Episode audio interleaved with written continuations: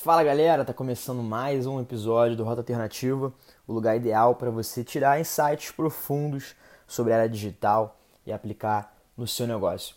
O papo de hoje é o seguinte, cara, eu tenho observado é, há bastante tempo a explosão do TikTok e como o comportamento das pessoas dentro do TikTok tem influenciado a produção de conteúdo em todas as outras plataformas digitais, seja LinkedIn, Instagram, Facebook, enfim. Como é, essa TikTokização tem afetado outras pessoas e tem transformado a maneira como elas enxergam o próprio conteúdo. Então eu queria conversar com você hoje sobre como funciona a mente de um TikToker. Ou melhor, como funciona a mente de um influenciador digital nessa era do boom do TikTok. E eu fico pensando bastante sobre isso porque eu sempre tive essa, essa curiosidade de entender por que algumas pessoas viralizam nas plataformas digitais de forma muito rápida e outras estão sempre engateando, estão sempre remando contra a maré para conseguir levar o seu conteúdo a mais pessoas. Acho que essa, essa dúvida, essa inquietação também pode estar dentro da sua cabeça e a gente vai entender um pouquinho mais quais são esses fatores que fazem os holofotes virarem apenas para algumas pessoas, enquanto outras ainda seguem um pouco na escuridão, digamos assim, né? Eu não sei se você já chegou a ver aquele, aquele documentário Dilema das Redes Sociais, mas que fala um pouco né, sobre como as redes sociais manipulam a nossa vida e tudo mais, tem uma pegada bem dark, mas eu queria pegar esse mesmo nome, o Dilema das Redes Sociais, e trazer para o meu contexto. O que, que eu acredito que é realmente o dilema das redes sociais. E para mim fica muito claro uma coisa: as pessoas têm esse dilema que é como ser criativo, objetivo e contextualizado ao mesmo tempo. Essa trinca, cara, é a chave para que realmente as pessoas consigam emergir a população, os mundanos, os meros mortais, produtores de conteúdo, e conseguir ter um mínimo destaque frente à maioria. Ser criativo, objetivo e contextualizado. Porque as pessoas elas estão se acostumando com o ritmo frenético de consumo de conteúdo nas redes sociais. E o pior, com conteúdo cada vez mais rasos, que é o caso do TikTok. São 15 segundos para você passar um conteúdo para uma pessoa, para o espectador, para a audiência que está ali consumindo aquele seu conteúdo. Cara, em 15 segundos você não consegue construir uma ideia, praticamente. Então, o que eu estou querendo mostrar aqui para você é o seguinte: é, as plataformas estão mudando, o tipo de conteúdo está mudando, é, e as pessoas estão começando a valorizar, a premiar certos tipos de conteúdo cada vez mais rasos em 15 segundos. Então o desafio agora para os criadores de conteúdo passa a ser, cara, como é que eu vou juntar objetividade em 15 segundos em um contexto específico de forma criativa? Então muita gente fala, porra, essa profissão de TikTok é a parada mais fácil que tem, é só você é, é ligar a câmera e fazer uma dancinha. Cara, se fosse assim, todas as pessoas estariam com milhões e milhões e milhões de seguidores é, em todas as redes sociais. Mas esse é o maior desafio que é você juntar criatividade, objetivo e contexto num ambiente só. E esse, esse, esse, esse panorama que eu acabei de mostrar para você é o que norteou esse meu estudo de observação dos produtores de conteúdo no TikTok, em que eu destrinchei em três passos que eu estou prestes a mostrar para você agora. Como é que funciona de fato a mente de um TikToker, a mente de um produtor de conteúdo nessa era da expansão do TikTok. Beleza? Então vamos, vamos começar pelo seguinte, cara. O primeiro padrão que eu estou percebendo é que a mente de um produtor de conteúdo do TikTok é treinada para verificar, para identificar padrões em um contexto. Como assim? Cara, os conteúdos que viralizam são daquele tipo do inconsciente coletivo. É aquela situação em que todo mundo já passou, todo mundo já vivenciou, mas nunca ninguém reproduziu em escala através das redes sociais. Tem um, um produtor de conteúdo que até tá no Instagram hoje em dia, tá no TikTok também, que é o. Eu não lembro agora o nome dele, é o Ismael. Isa, Isaías. Isaías Alves. Cara, esse cara para mim, ele é o mais bizarro da internet. Porque ele faz muito isso. Ele tá verificando cada vez mais padrões nossas é, é, situações mundanas e tá reproduzindo isso nas redes sociais. Ele faz uma, uma brincadeira, né? Tem um conteúdo dele que é como, é como, ele, como é a reação das pessoas numa fila de um mercado, que é que você fica julgando o carrinho da outra pessoa. É, às vezes você fica tomando um baile ali para conseguir abrir o saquinho. Todas essas situações todo mundo já passou. E ele conseguiu identificar esse padrão, que é esse consciente coletivo, em que todo mundo já passou, todo mundo é, pensa sobre essas situações. E ele colocou um destaque nisso e deu capitalidade, deu distribuição através de redes sociais. Então, o primeiro passo para você ver realmente que aquela pessoa está fazendo um bom trabalho, principalmente no TikTok, com um conteúdo raso de 15 segundos, é você perceber se ela está identificando alguns padrões em um contexto muito exclusivo e que uma grande massa das pessoas já vivenciaram aquela situação.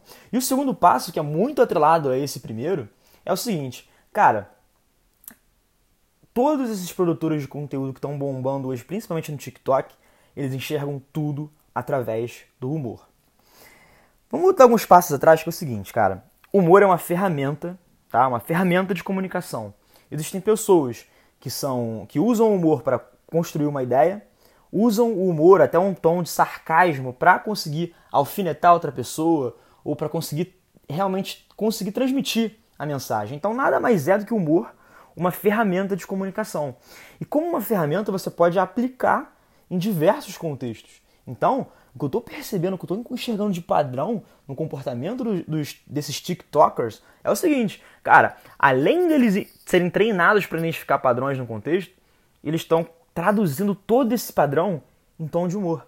Porque no final do dia, cara, o humor nada mais é, é um, que um conteúdo que te tira do seu estado emocional neutro. Certo? Você está no emocional neutro, aí você entra no Instagram, você, você, você vê lá o drible do Neymar, o gol que ele fez em 2011 no Flamengo, porra, fica arrepiado, cara. Fica arrepiado, isso te altera o teu estado emocional. E tudo que as pessoas no Instagram querem, nas plataformas é, digitais querem, é um porradão de dopamina. Então, quanto mais você entregar é, esse conteúdo carregado de, de, de aspecto emocional, de uma carga humor, um, é, humorística, assim, você vai aumentar sua chance de tirar essa pessoa do estado emocional zero. E quando você tira essa pessoa do estado emocional neutro, do estado emocional zero, é muito mais. aumenta a sua chance, na real, de, de que ela engaje com o seu conteúdo. Do que ela passe a te seguir, do que ela passe a dar atenção, ela passe a trocar o tempo dela, é, a atenção dela para o seu conteúdo. Então não é um mero fato de você ligar a câmera e fazer uma dancinha. Dancinha todo mundo faz, é por isso que está cada vez mais difícil de TikTokers, é, sei lá, viralizarem através da dancinha. O que está acontecendo agora, na segunda onda, né, que a gente pode chamar, é a identificação do padrão e a tradução desse padrão, né, desse contexto, em humor. E aí que entra essa parte criativa de como a pessoa vai conseguir se comunicar com a audiência dela. Mas é fundamental que isso seja muito claro. No final das contas, você segue uma pessoa, você engaja com conteúdo porque ele está te gerando algum valor emocional. Você não, não engaja com conteúdo que, tipo assim, você bate o olho e fala, ah, tá legal, e aí? O que você faz é rolar o feed para cima. Então, as pessoas identificam padrões, enxergam tudo através do humor, elas se comunicam através do humor com as suas audiências e por isso elas, de fato, constroem audiência. E o terceiro passo, que é, assim, fundamental é, é para entender realmente a essência das redes sociais, agora indo um pouco mais profundo, é o seguinte. Cara, o maior diferencial dos influenciadores digitais, dos TikTokers, dos produtores de conteúdo, é a capacidade de produzir conteúdo a partir das suas preferências, das suas experiências.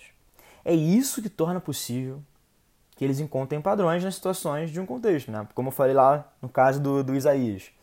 Cara, provavelmente ele conseguiu fazer aquele conteúdo do mercado, né? Brincando com as pessoas julgando as compras do outro carrinho, da, da mulher do caixa te julgando enquanto está tomando um baile para abrir a, a, sacola do mercado, porque provavelmente ele, ele teve essa experiência.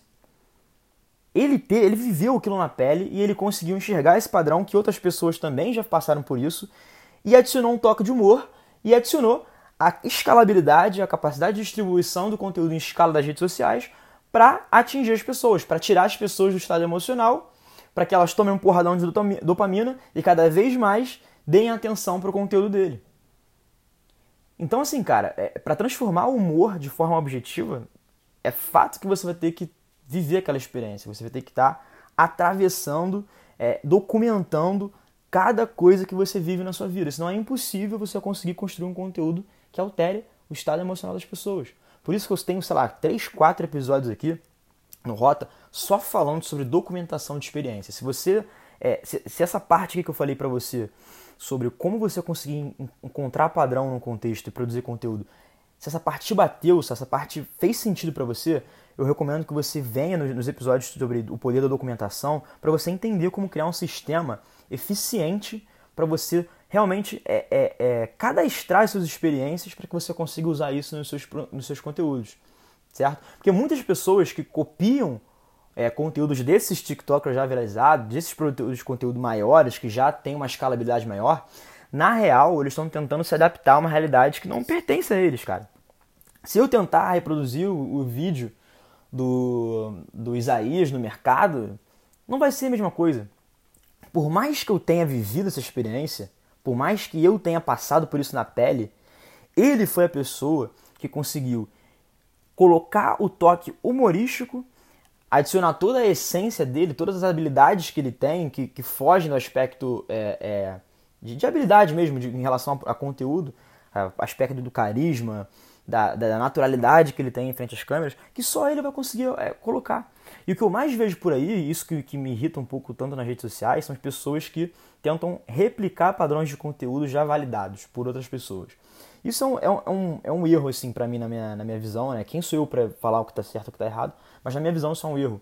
Porque quanto mais você tenta surfar na onda da validação, mais você deixa na mesa a sua essência, as suas experiências, tudo aquilo que te torna único como uma marca. Não importa se você é um produtor de conteúdo, você é uma marca pessoal. Então, quando você mais tenta copiar conteúdo de outras pessoas, você naturalmente está deixando de entregar sua autenticidade, sua verdade para sua audiência e cada vez mais está cavando um, um, um buraco para que você não consiga ter uma escalabilidade como você deseja nas suas redes sociais. E um ponto assim que uma coisa leva a outra, aproveitando esse gancho que eu porra, tive agora esse insight e tal, é, o desânimo, às vezes, as frustrações das pessoas em relação ao desempenho do conteúdo digital, pode ser essa visão superficial sobre a sua singularidade, essa visão superficial sobre o que você pode entregar de único, uma visão superficial sobre as suas experiências, sobre a forma como você está vivendo sua vida. Porque, cara, eu aposto, tenho certeza, que tem uma porrada de coisa na sua vida que está rolando que você pode encontrar esse padrão, adicionar um toque de humor, né? você embalar esse conteúdo através é, é, é, de uma embalagem que altere o estado emocional da pessoa que esteja consumindo e que você simplesmente jogue na, nas redes sociais que você altere o estado emocional das pessoas. Só que você está tão focado na validação, na segurança, em conseguir copiar os outros, que você deixa a sua singularidade na mesa. Então, é, é, chega a ser engraçado como as pessoas como as pessoas tentam realmente olhar para os outros, olhar para outros produtores, ao invés do primeiro passo, olhar para dentro, se entender como uma marca, se entender quais são os aspectos que te fazem diferente. Existem milhares de pessoas que falam a mesma coisa que eu falo aqui no podcast ou nas redes sociais. Né? Existem milhares de pessoas que produzem conteúdo como Rota, mas o Rota é diferente por causa da singularidade que eu tenho, que eu trago aqui, da profundidade dos insights, da forma como eu me comunico com a minha audiência. Tudo isso me ajuda a identificar padrões na minha vida, na minha rotina, nas minhas experiências, que eu consigo embalar como conteúdo. Eu tenho certeza que você está ouvindo até agora é porque de alguma forma, até como você chegou em mim, seja pelo LinkedIn, seja pelo é, Instagram, seja por, um, por uma recomendação de uma amiga, teve alguma coisa algum aspecto da minha essência, da minha singularidade, que eu consegui traduzir isso em conteúdo para outras pessoas. Então, para fechar, para amarrar toda essa viagem que a gente fez até agora, cada vez mais as plataformas digitais elas estão é, é, moldando o comportamento das pessoas. É um ciclo virtuoso, assim, na real. Porque existem os produtores de uma ponta, que estão se vendo obrigados a serem muito mais objetivos e criativos em 15 segundos, e outras pessoas do outro lado que dá, largam o like, passam a seguir, premiar os, os, produtores de conteúdo, que trazem mais originalidade, que trazem mais humor, que, que tiram elas do estado emocional. Então é um ciclo vicioso, porque quanto mais essa, é, esse tipo, esse, é, esse pensamento é, ganha é, é, é, visceralidade nas redes sociais, mais a gente vai premiar produtores de conteúdo assim e cada vez mais pessoas vão surgir com essas características de serem criativos, objetivos e contextualizados em 15 segundos. Então, se você está planejando começar a produzir conteúdo, seja no TikTok ou seja até em outras plataformas, que acho que aqui está o ouro do episódio, é você conseguir pegar esses três pontos, identificar padrões, o toque de humor e a singularidade e levar para as outras plataformas. Que é aí que você vai começar a conseguir a emergir um pouquinho da superfície daqueles produtores de conteúdo que estão na escuridão. E um detalhe, cara, é, quando a gente fala tipo energia da escuridão, tudo mais, eu não estou falando de você ganhar 100 mil, 200 mil seguidores, tá? Por exemplo, é, sei lá, o Érico Rocha, que é uma, a maior autoridade do marketing digital no Brasil, é, por mais que ele seja muito conhecido num nicho específico, 99% das pessoas do Brasil não conhecem ele, não sabem quem ele é. Então as pessoas às vezes elas têm uma visão um pouco distorcida sobre justamente o que é, é você emergir, você enfim, ganhar uma, uma, uma audiência, uma, uma notoriedade nas redes sociais. Não é você ficar conhecido como um ator da Globo. Não importa se você mora na capital ou se você mora no interior, todo mundo conhece o Neymar, todo mundo conhece, sei lá, o Faustão. Não é isso.